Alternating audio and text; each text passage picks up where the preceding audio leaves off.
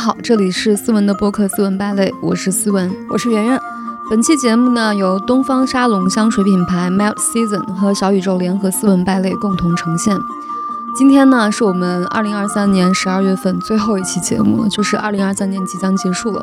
所以今天呢，我和圆圆决定做一期回顾的节目，就是回顾我们今年这一年的总结吧。对，其实我们俩讨论了很久，就是说我们今年的关键词是什么。然后最后我们发现我们俩都一样，就是自由。嗯，首先我们是行动上的自由，我们已经不用再上班了，因为我们也炫耀了多次。第二就是我们精神上确实也比之前更自由了，所以我们其实还是挺想在今年这个时候跟大家一起来聊一聊我们在过去一年是怎么这样自由的。嗯。正好呢，东方沙龙香水品牌 Melt Season 联合小宇宙邀请四档播客，以从冬夜探出自由身影为主题，共同分享他们的自由心声，探讨自由与生命形态的多样性。所以我们也特别开心，今天收到了 Melt Season 和小宇宙的邀请啊。其实呢，回顾一下2023年，我还是挺感慨的。就是我们俩之前也聊过，对自由最大的感受，其实还是对自己宽容了很多。是，而且我发现我在这一年，因为咱俩聊了很多心理疗愈方面的内容嘛。就是其实每次在给大家讲这些东西或者分享这些感受的时候，我也会一遍一遍的去印证，就是要对自己宽容，不要对自己那么苛责。我发现我还有一个变化，就是对自己宽容之后，我发现我对别人也宽容了。就我觉得这是一体的东西。当你对自己很苛责的时候，你对别人也很苛责。所以我以前会经常，我有那种厌蠢症，我觉得。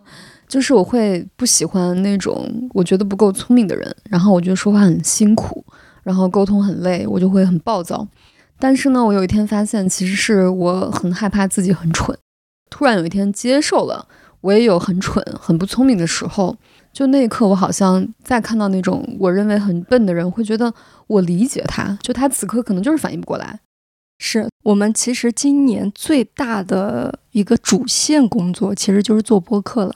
我们是从今年三月开始做，做到十二月。其实我们没太断更，就是一直在一个半死不活的更新状态，连续更新当中。其实我还挺惊讶，我都不知道我们居然能做了二十多期。对，人家可都是做一百多期。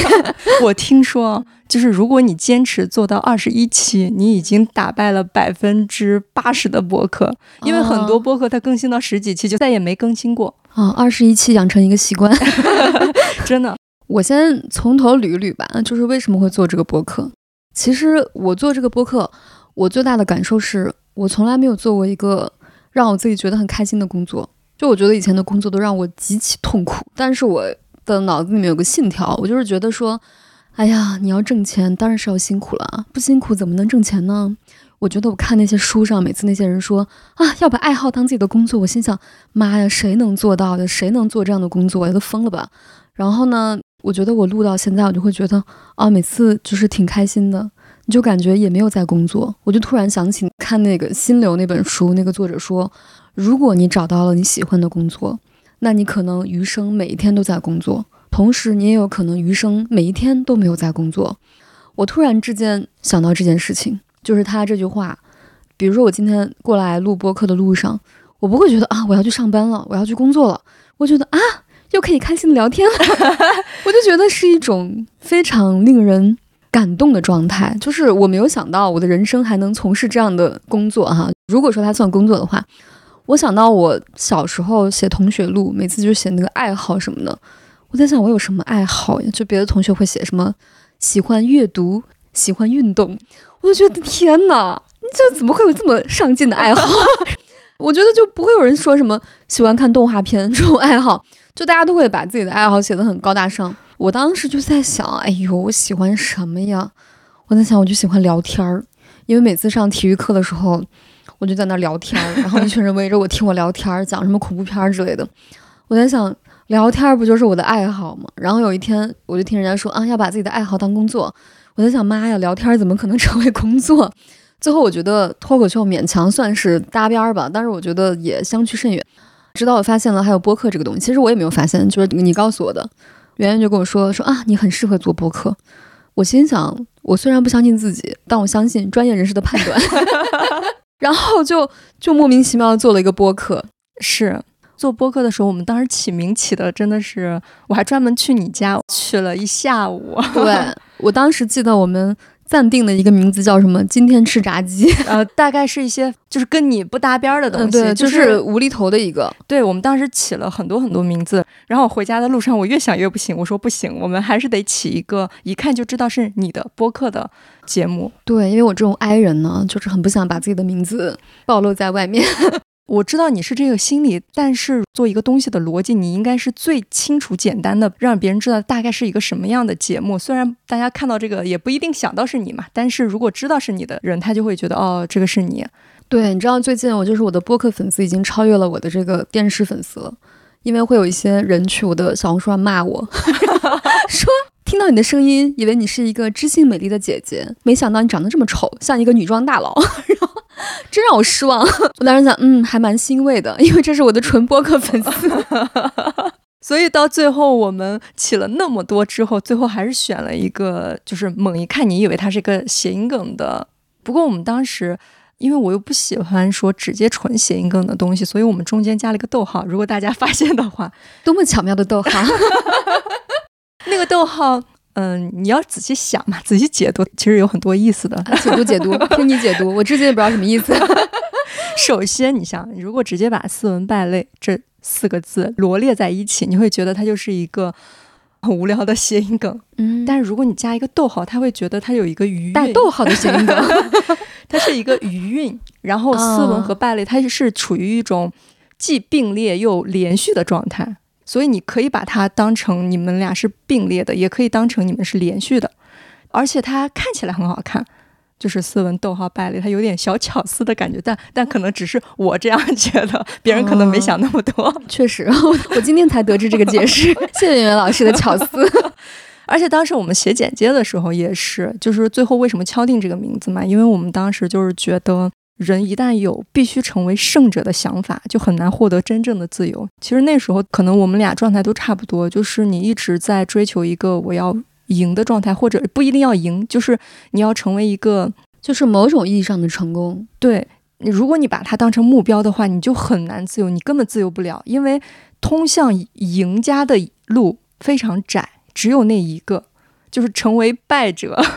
对。败者倒是很容易很自由，因为你的活动区间非常大。对，就是你说一万个人里面只有一个人会成功，那剩下的九千九百九十九个人应该如何自处呢？对，所以我们当时起这个名字的时候，其实还是有一个想法，就是说我们不以胜者的姿态，也给自己留足了余地嘛。我就说我自己是个败类，我已经把自己置于一个这样的位置的话，其实是我没有做好，或者是我做的非常乱七八糟的，好像大家也不会苛责你。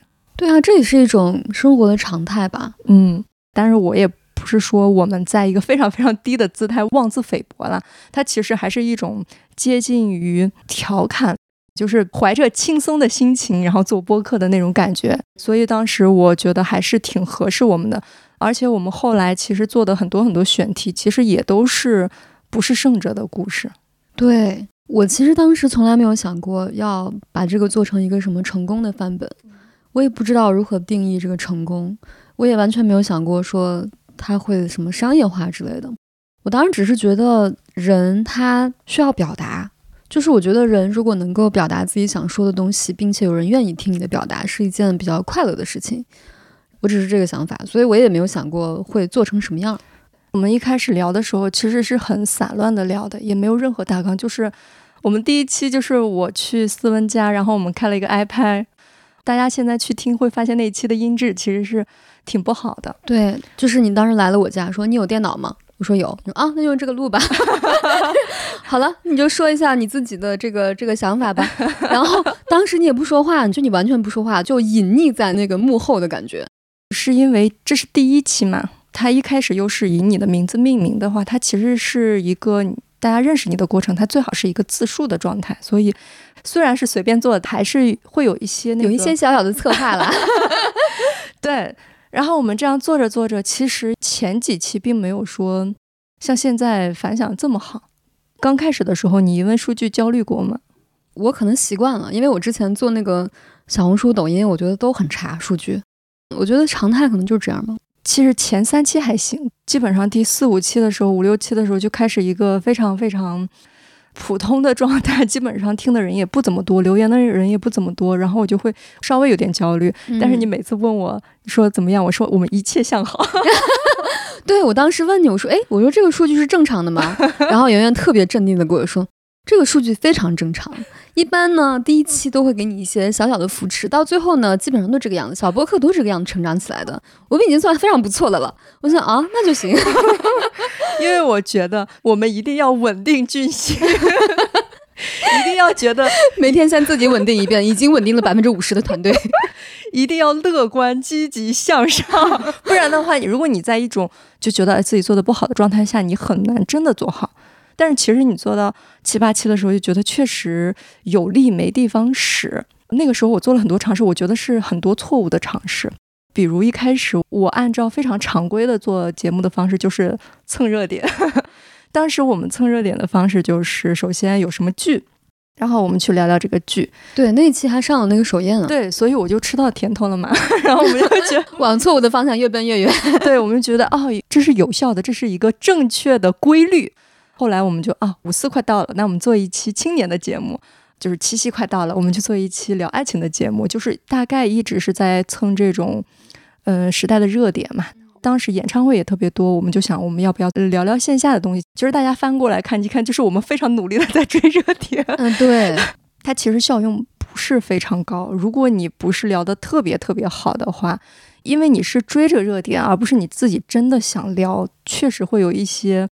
嗯，就不适配的感觉，对你就会觉得有点硬聊的感觉。那个时候呢，因为我们刚开始做，你可能不知道，嗯，小宇宙的有一个叫什么领航员之类的，类似于客服。我那时候就天天骚扰他，也不算骚扰了，就是每次我们更新完，我都要转发说这一期很好的。他说可以去听听这一期，真的很好。就是每次更新都会发，我就觉得啊，别人会不会觉得我很烦？但是，但是我后来就觉得工作嘛，一定要厚起脸皮。对对对对，大概是这种。但是后来发现，嗯，你不需要这样，就是你东西只要好的话，它自己会出来的。你就算跟别人发你东西不好，其实也不会有更多的用处。我当时明白了这个道理，而且那个时候有一段时间你是在杭州的，我们俩当时录的时候都是远程。对，远程录的话，然后沟通也不是很多，然后一开始录就直接录，它其实效果确实是有一些延迟的，对，有一些削弱。对，直到我回来上海 对，就是思文回上海的那一期，我们走向了正轨，对，走向了巅峰，到现在没有超越过。呃，其实是当时是这样的，之前的几期不是效果都不是很好的嘛？就那天晚上我在床上睡到半夜，就是有点像垂死病中惊坐起的那种感觉。我想不行，小狗坐了起来。我想不行，我们不能再追热点了。我当时立马就想啊，那我们还是聊点自己真正想聊的吧。然后我甚至第二天还跟你开了一个会，我就说我们来，就是也不直接录，我们开个会吧。就是，呃，我们就聊最近感兴趣的东西，然后还做了大纲，还做了很多很多的功课。我就想啊，要不我们就别追什么热点了，咱们就聊自己想聊的。当时是刚回来上海，我就说那我们就一连聊两期嘛。聊的那两期都是至今 非常好的 前三，对。然后我就觉得，哦，原来你努着一股气在做东西，或者是你做了足够多的准备，和你对这个话题有足够多的热情，其实就是会出来的。对，反正我做完这件事儿，我是觉得，因为我之前就是经常，比如说出去工作，有客户会电话前采嘛，就会有一个开会什么的。大家都是远程在那个聊一些观点啊什么的，然后那个时候呢，我的经纪人就在旁边会旁听。每次他们会问我一些问题，我就会聊嘛。聊完之后，我的经纪人说：“天呐，姐姐，你在这个电话里面好有魅力，比你视频上有魅力多了。”他说：“天呐，什么时候会有人替你打电话呀？这就好了。”我当时心想：“妈，什么时候会有人替我打电话？” 然后我在想，可能每一个人他擅长的事情。只有那么一件或者两件，然后你没有办法 push 自己去做一些大家都觉得很热点的事情。比如说，我当时为了追逐一个热门专业去学了通信工程，但其实我一点也不擅长，也一点一点都不喜欢。但我发现最后真的做这行做得很好的人，比如说我有个同学，他后来就读了博士，然后他现在在华为他当时就是真心的热爱通信工程这个事情，他就天天给我讲什么微机原理、通信原理。哇塞，就是我当时在想，怎么会有人喜欢这个东西？其实你没有办法去追任何热点，嗯，因为你没有办法假装任何热情。对，我记得当时我大学毕业的时候去校招，有一个单位，我当时还挺感兴趣的，因为他是招什么记者之类的。然后呢，我就去问我说：“你们这里是招什么记者？”他说：“我们招那个体育记者。”我虽然对体育一窍不通，我说：“那我可以投吗？”他们说：“你懂体育吗？你对体育感兴趣吗？”我说：“我不感兴趣，可以学啊。”我当时就这种想法，我觉得我可以学啊，因为我很想当记者。当时他说：“妹妹，这个东西学是学不会的，都热情是装不出来的。”我当时就是有点受打击，但是我觉得他说的很有道理。其实每个人，你只能干自己想干的事情。然后等待命运的齿轮转到你这里，我会觉得有点害羞。你会吗？就是如果跟别人说我们做的多好多好这件事，你会觉得害羞吗？我不会啊，我可能觉得比以前做脱口秀的时候自信一些吧。就是比如说，我以前我到现在也是，我特别讨厌别人叫我脱口秀女王，就是我觉得这个东西把你架在一个很莫名其妙的位置上。我觉得我也不是什么女王，我觉得我内心是一个特别纠结脆弱的人。就那个时候啊。然后呢，我也并不想成为一个坐在一个王位上，然后就是俯身看众生的那个样子。我觉得我之所以可能大家有时候会感觉到我的那个样子，可能是因为我内心的恐惧吧，就是因为我不想让别人看到我的脆弱，所以我要装出一个极其刚强的样子。然后我觉得那个时候就是被架的太多了，反而现在我觉得是一种比较平实，然后比较真实的一个东西。就是我觉得起码是非常非常接近我，几乎完全是我本人的一个东西吧。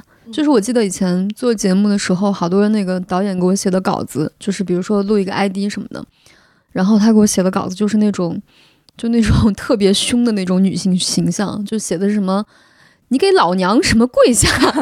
我每次看这样的稿子，我都会在想说，就是他们眼中的我真的是一个这样的人吗？就是一个。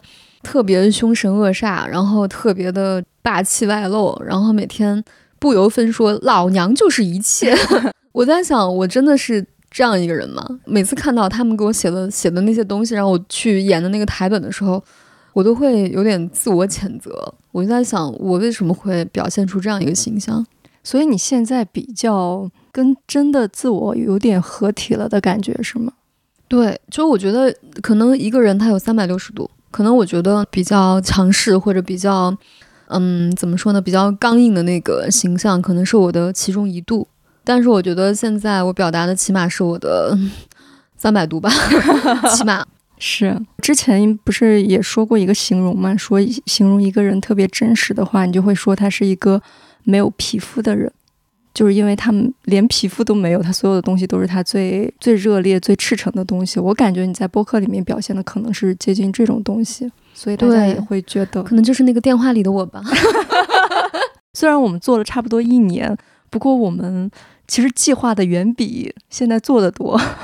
对，本来 可多计划了，本来就是还要写公众号，还要做那个短视频，啥啥啥都有。然后当时圆圆说：“嗯。”这样子都做好的话，我们就已经是一个媒体矩阵了。我就想啊，天哪，都有矩阵了，然后啥都没有搞，结果结果发现写公众号如此的痛苦，真的。而且，哎呦，就是我俩都挺有那个拖延症的，嗯，而且我俩都特别理解彼此拖延症。关键是后来思文经常说说你到时候可以催我啊，催我就花一两分钟而已。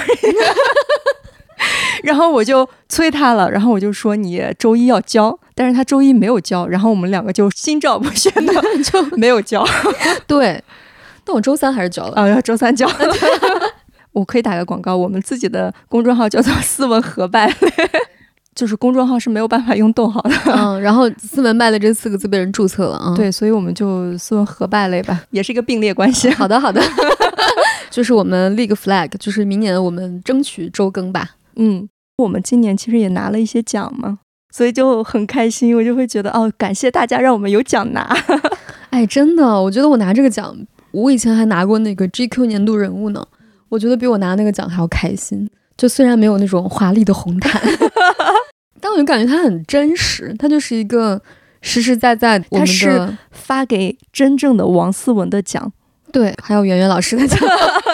然后当时领奖非常好笑，我还小化了个妆，然后圆圆化了个妆，还穿了个带羽毛的西装，我才非常浮夸。然后我在想，哈，我们要美美的准备上去领奖啦。然后圆圆还问我，你准备好获奖感言了吗？我说，哈，心想信手拈来，这还需要准备吗？我一定把他们幽默死。然后没想到领奖的时候。十几个人一起上去领，然后大家就拍了个照，还要把那个奖杯归还原位。关键是我以为两个人都要上去，然后圆圆说：“你去吧。”我说：“你不用去吗？”他说：“我不去啊，本来就是你一个人代表我们去就可以了。”我心想：“妈呀，你个骗子！” 然后我本来就很挨人，然后上去的东躲西藏，我就心想不要拍到我。其实给我的感觉就是做播客确实拓宽了我的体验。因为我们其实平时也会聊天，但是你像每周坐在一起聊一个一两个小时的天，其实还是挺难得的，而且要有主题，就是你可能聊到中间都会发现一些自己平时没有想到的东西，这些东西被一些观众听到，他也会有自己的对他可能产生了一些正面影响，我就会觉得非常非常开心。是的，因为我觉得我还是从小时候到现在付出了非常非常多的努力，在自己的内心成长这块儿。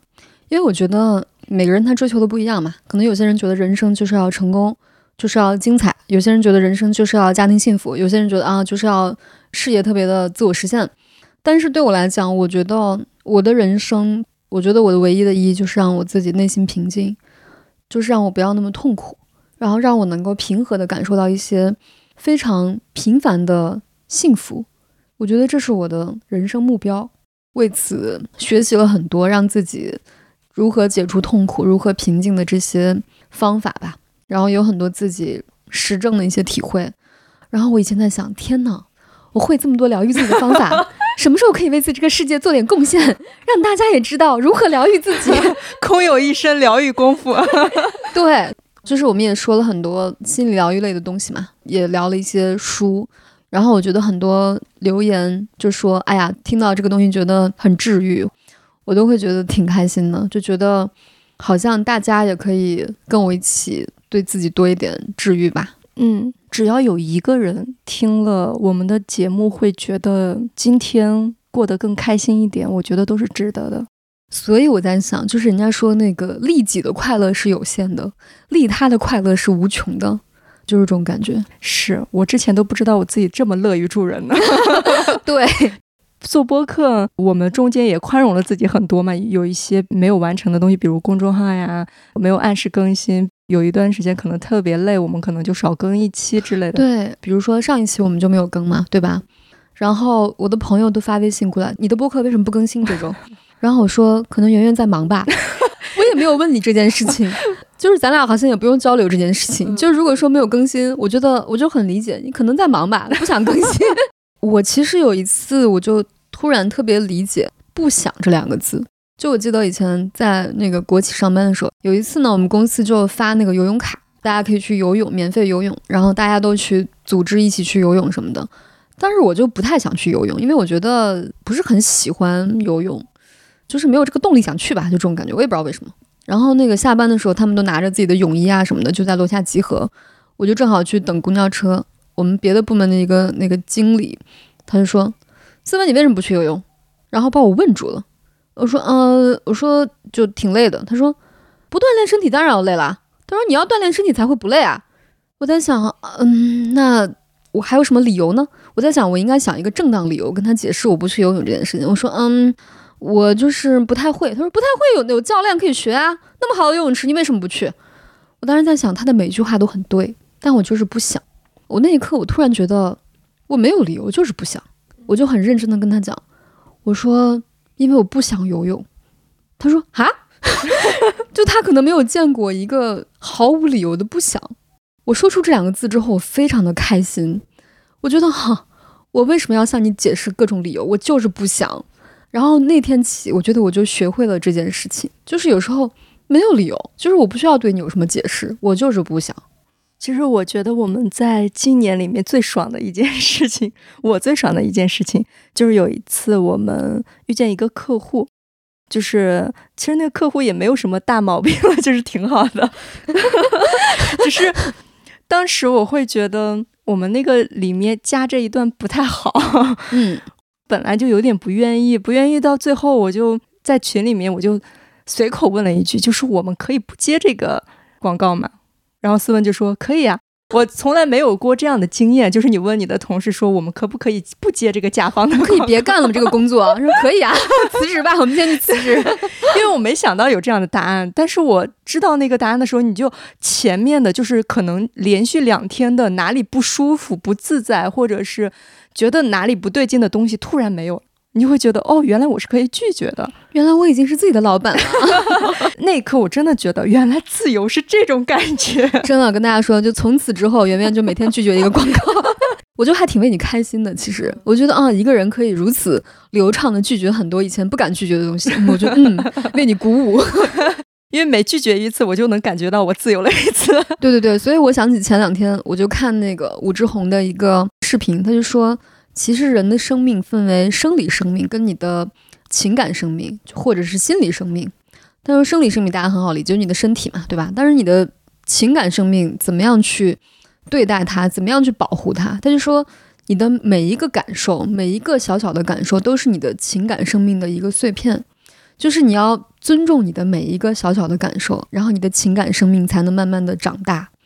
我当时觉得哇，说的好好。我在想，就是我们这些不开心或者不爽的感受，我们需要先去尊重它，先去勇敢的能够去 say no。等我们的情感生命长得很茁壮之后，我们才有智慧去非常丝滑的去处理这些事情，以及包容更多的事情。对，除了做播客，其实我们今年干的其他事情也很多。就是我不是一直在说要那个学中医嘛，从梁医生开始让我学中医。然后之前呢，我就在上海跟一个师傅学针灸，他其实是一个非常非常厉害的人，也可以跟大家分享，就是上海有一个叫三爱中医诊所的那个王月医生，他扎针就非常非常厉害。我当时就跟他学扎针，然后也是他有一天问我，我在他那扎完针之后，他说：“你要学扎针吗？”我想啊，我为什么 经常被中医钦点要跟他学习？我在想，那好吧，那他既然有这样子正规的培训班，就是也不用跑太远，那我就学一学吧。后来发现，哦，他这个扎针也不是那么好学，因为他要每天让你练太极拳。我真的非常不善于练太极拳。他说，嗯，我们这个扎针的手法其实不是最重要的，最重要的是你要学拳，学了这个拳，你才能对这个针有感应，然后你才能对这个人的病气有感应，你才能跟他听针，就是听气。我觉得这个词好高级啊，就是听人家的那个气。他说你要练拳练到一定的火候，你每天至少要练一个小时，你才能听到别人的气。我在想，妈呀，你让我每天练十分钟我都练不下来，还练一个小时，我就经常每天都在自我谴责。我在想，妈，今天为什么又没有练拳？为什么？我 为什么这么不想练？那个动作又很复杂，经常那个动作又不到位，就是你要非常到位，你才能有那个气感。我又经常不到位，然后我要去找那个师兄，那个师兄就跟我说：“你这个不对，那个不对，哎，重新来一遍吧。”就他也不是很鼓励我，我就真的非常的没有动力。后来我就放弃了。我去杭州的时候，我就整个人没有去上课。然后他是两周上一次课，结果呢，我从杭州回来上海之后，我又跟圆圆说：“我说不行，我说我又决定这次一定要好好的学，一定不能再放弃了。”然后我去找王月扎针的时候，他跟我说：“他说你什么时候回来上课？”我说我还可以上课吗？他说不论你离开三年、五年、十年，我都会把这个课给你留着。我当时想，妈呀，压力好大！我就练了两周，我又不实在是去不了，我觉得我实在是不适合这个东西。然后当时我还跟我一个朋友打电话，我说怎么办？我说我实在是坚持不下来。我那朋友说。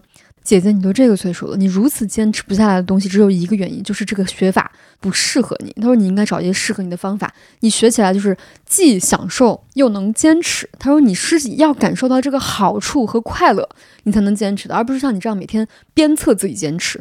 我心想，哇塞，有道理，太鼓舞我了。我当时就决定放弃。我想，嗯，肯定是这个方法不适合我。但是呢，我后来又想，嗯，那可能别的方法适合我，所以呢，十二月份我又报两个中医班，两个不同老师，我一定要试一下哪个方法最适合我。那个班上的怎么样了？那两个班还没去呢，就是呃，大概月中去，就是我十五号要去西安走一个红毯，走完红毯之后我就去云南上那个课，然后我们之后见证一下你的，见证一下我的再次放弃。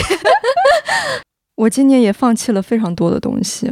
我们在做播客的时候，我也是没有工作的状态，我就在想，那我应该去面对我自己真正的职业生涯去了，我要去找找一些自己的工作。最开始我就想，那我就去做一个撰稿人吧，因为之前我也干过这个工作嘛。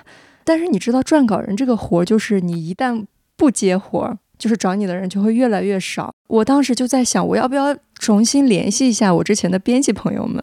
但是我又很不好意思去联系，并不是说我姿态很高，让别人来找我才行，只是说我如果去找别人，告诉别人，哎，你给我一个活，我总感觉有点像是把别人当成利益关系。其实我是不太希望别人觉得，哦，这个人跟我联系就是为了想从我这边得到点什么，所以我后面就迟迟没有找。但是最后我就想，我又不是单纯的。找别人给我工作，他给我工作，我也帮他写了呀。我并不是纯找他要钱，因为我也付出了我自己的劳动嘛。他们可能也很缺稿子，它是一个互利互惠的过程。然后我就打破了自己的心魔，去找联系了很多之前的同行。后来稿子嗯，慢慢慢慢的就变得很顺利嘛。变得很顺利之后，我就会在想，那要不要再拓宽一点？我就去找了一个，就是业内一个很出名的编辑，是前同事，但是我没有他。的联系方式，然后我就通过了我的一个朋友，就说：“哎，我想给这个编辑老师写稿子，因为他在业内还蛮出名的。”后来我就加了他，之后没想到他非常爽快。我一开始不是很不好意思嘛，就觉得别人说我等你好久了。然后他是那种，因为业界很出名，所以他是那种很认真、很认真的编辑。就是我写完了之后，他还会，他不是修改，他会告诉我什么样的东西是好的，什么样的东西是坏的，就是一个。你重新学习的过程，我会觉得哇塞，幸亏我找他了，因为像我这种很哀的人，就很难踏出那一步。那一步对于我来说特别难，但是等你真正的踏出那一步，你会发现外面的世界它其实是向你打开的，它并不是说你来了别人会嘲笑你一顿，然后不给你工作。对，就是你主动那么一下，你会发现别人对你是很友好、很很欢迎的。对，破除了这个之后，我就我当时不是跟你说了吗？说。接下来让我们去搜手吧。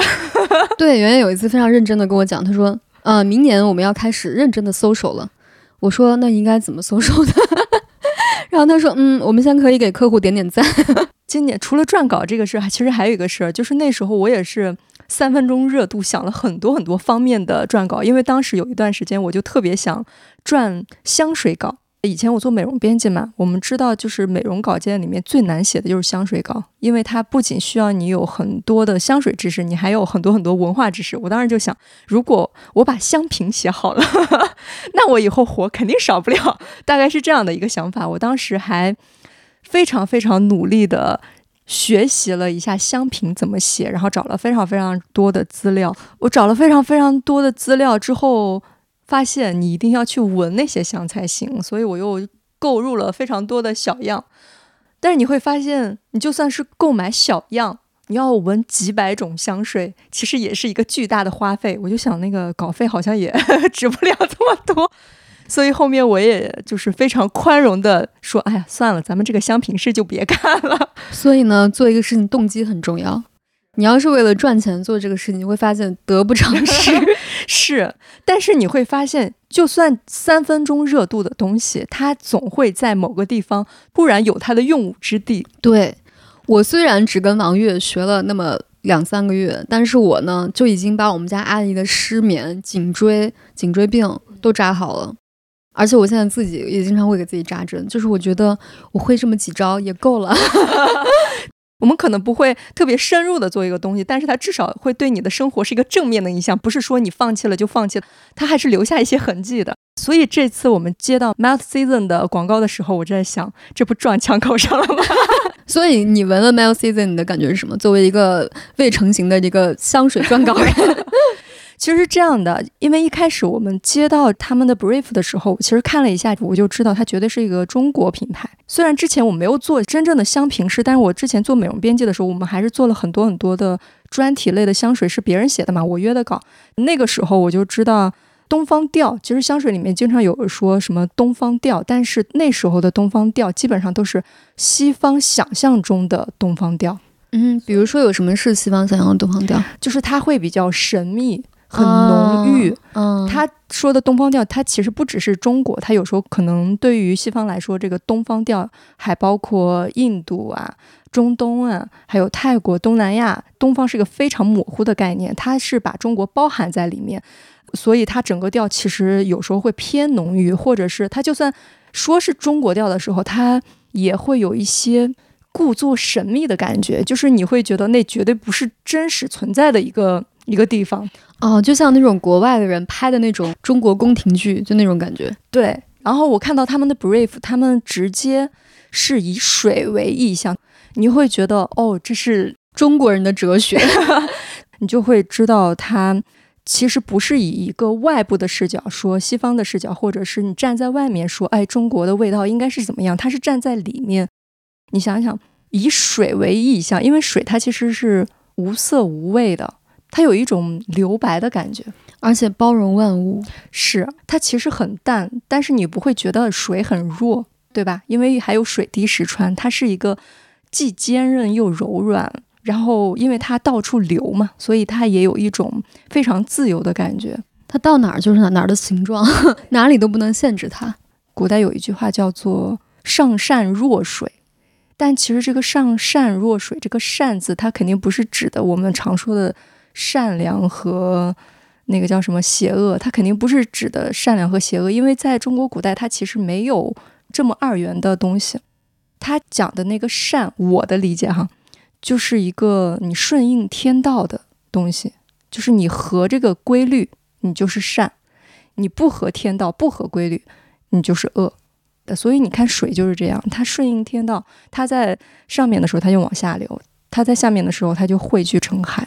对中国人好像真的是特别讲究这个，就好像那个老子说的那个“道法自然”，法就是遵从的意思，就是所有的道它其实是遵从自然的，就是你人要顺应自然，你才会天人合一。其实我感觉也是东西方价值不太一样，西方它其实有一种改造自然的感觉，西方会觉得这个东西一定要什么东西是什么东西，你告诉我这是什么东西。但是中国的话，它很少告诉你这个是什么东西，而是。感受它，对人的语言，它其实是人造的，但人感受的这个东西是直接跟自然感受，它中间没有一个媒介。语言它至少是一个媒介，只要有媒介，它就大打折扣了。对，因为自然的带宽它是很大的，人的这个语言和人的这个感知出来的带宽是非常非常窄的，所以你能描述出来的一定是你非常。小的一段，然后你非常个人的一个偏见的一个东西，嗯，所以我就说嘛，看到这个香水的时候，就感觉它一定是一个非常东方哲学的品牌。对他们那个 slogan 就是 Be water, I flow。是，我想象中的它大概是一个安静的香味，不过我实际闻了，确实也是这样的，但是比我想象中的更丰富一点，它可能有更多的面相。有那种闻起来很凉爽的，也有那些闻起来很温暖，然后会让你觉得非常宽阔。他们的香水还有一点就是很像武侠里面的高手。嗯，我前几天正好看到那个李安有写，他说他在拍《卧虎藏龙》的时候，他对周润发的要求就是说他的气质是一定要收着。就是他虽然是个武林高手，但是他不能显示出一种霸气外露，就觉得我很厉害，我藐视一切。他说不可能是这样的。他说一个真正的高手，即使他是一个武夫打架的人，他看起来一定是个文雅的。所以泰森在中国不是一个绝对的高手，太外放了。仔细想一想，其实好像国内拍的我很喜欢的武侠，好像都是这种感觉。一个顶级的武林高手，他很少是那种。咋咋呼呼说我很厉害，什么我们家那个是最厉害的，这种一般你都知道他是一个配角。而且你会发现，国内拍武侠拍的很顶级的导演，他们也是很懂得运用这种空镜的，对吧？你像《卧虎藏龙》一代宗师，就你看的时候，你会觉得像水墨画一样，他很多时候都没有语言，没有台词，他就是那种眼神在流转。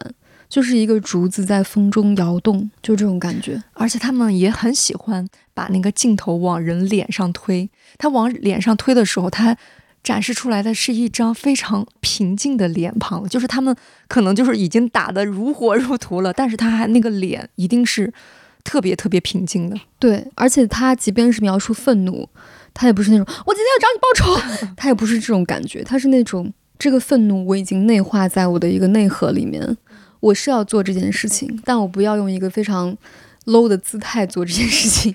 我特别喜欢章子怡在《一代宗师》里面一句话，她不是为父报仇吗？然后那个反派他就说：“这条命我还给你们。”大概是这样的一句话。然后章子怡就在那边非常平静地说：“不是你还的，是我自己拿回来的。”嗯，那可能就是武林高手吧。对，这就是东方的一种独特的美和哲学。其实二零二三年，我觉得过得还挺快的。仔细想想，我们刚开始做，其实也才三月份，也是年初。但是你中间确实没有感觉到有什么太大的就是累的感觉，所以我可能觉得今年过得还挺顺利的。二零二三，我觉得是我人生开始学会快乐的一年吧。就在此之前，好像都是在对抗痛苦。好像在二零二三这一年，我终于我的痛苦，我觉得我已经对抗完了，就是没有什么痛苦会突然冒出来，开始打扰我的生活。我觉得我好像开始有能力学习怎么快乐了这种感觉。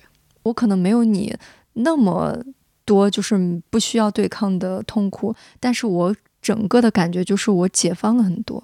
我前几天也跟你聊了，说我以前老觉得。事以密成，就是说你要做什么东西，你一定要努着劲，不要告诉别人，偷偷的努力，然后惊艳所有人。对对对，大概是那种感觉。我们在有一期播客里面，我也说到自己要考研了嘛。要是我以前，我肯定不会这么说，我会觉得万一我没考上，不是很丢人吗？我会有一种羞耻感，我就会觉得万一我没考上，然后我还在这个地方说我要考，大放厥词。对，但是我后来仔细一想，我为什么怕别人嘲笑？因为我很害怕别人觉得我是一个笨的人、不聪明的人，想努力做一件事情，结果没有成功的人。我后来想，我就算没有成功又怎么样呢？我就算是一个笨的、努力了也不会成功的人又怎么样呢？对，这是一种努力羞耻症。就大家都希望自己是天才，不费吹灰之力就可以成功。我当时就觉得我应该有能力去面对一个没有考上、努力了也没有用的自己，就是我就可以大大方方的，别人问我最近干嘛呢，你就说在准备考研呢，感觉很舒适、很自由。而且关键是，可能你考研的目的也不是为了惊艳所有人，可能惊艳所有人这件事，你带给你的快乐也没有那么大。对。虽然是这样，但我还是希望我二零二四年 能考上吧。我也希望你能考上。正好也到年末了，我们也可以展望一下二零二四年吧。我二零二四年最大的愿望是接一些旅游的广告，然后我们可以嗯去体验一些别的地方的风土人情。第二个就是希望对中医有更多的学习。其实很多朋友在评论里面会问我说。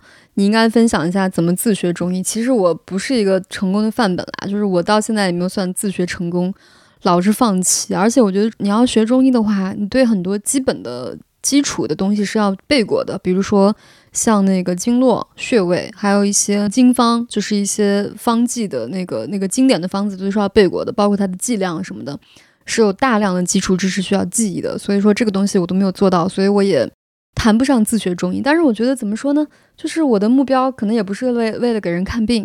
我觉得我能大概掌握一些基本的一些原理，我就已经非常满足了。所以说，对我来说，二零二四我多学一个字是一个字，反正只要我比昨天多背了一个穴位，那我就是进步，对吧？我觉得有进步就值得嘉奖自己。嗯，你觉得中医哪里是最吸引你的？我觉得它的底层哲学是比较吸引我的，因为我觉得它中医解决问题的思路，它不是那种头痛医头，脚痛脚痛医脚。它比如说你的眼睛有问题，它不是说哦你的眼睛的什么视网膜有问题，它可能觉得是你的肝有问题，因为肝开窍于目。我觉得这个东西就很本质。比如说你的肝为什么有问题，可能是你的情志问题，你的肝气不舒，你的心情不好。那你的心情为什么不好呢？可能是你跟男人吵架了，所以 可能解决你眼睛的根本原因是你要跟这个男人不要在一起。所以我觉得这个东西是学无止境，就永远你都学不完，是一个很庞大的学科。是的，所以能多学一点点，我觉得都是很好的收获。嗯，反正你也不在于成为一个神医，对我也成为不了。然后第三个愿望就是能多看一些有意思的书吧。我觉得看书对我来讲，有些时候很像一种聊天儿，就很像你跟一个非常厉害的人聊天儿。因为他能出书，是基本上都是有见解一些。你就看看这些人的见解，你可能平时也见不到这个人，这个人可能很伟大，你根本跟他没有照面的机会，可能他已经死了啊。对，但是你看到他的那些他的思想、他的观点，你就觉得哦，还是蛮受触动的。我觉得看书还是一件挺开心的事情。然后我以前就老是看那些心理学的书，因为我觉得我有很多问题要解决。但是好像今年开始，我没有那么爱看心理学的书了，因为我好像自己的问题解决的差不多了。所以我现在希望多看一些乱七八糟有意思的书。嗯，到时候也会跟大家分享一下。对的，到时候也希望能跟大家分享。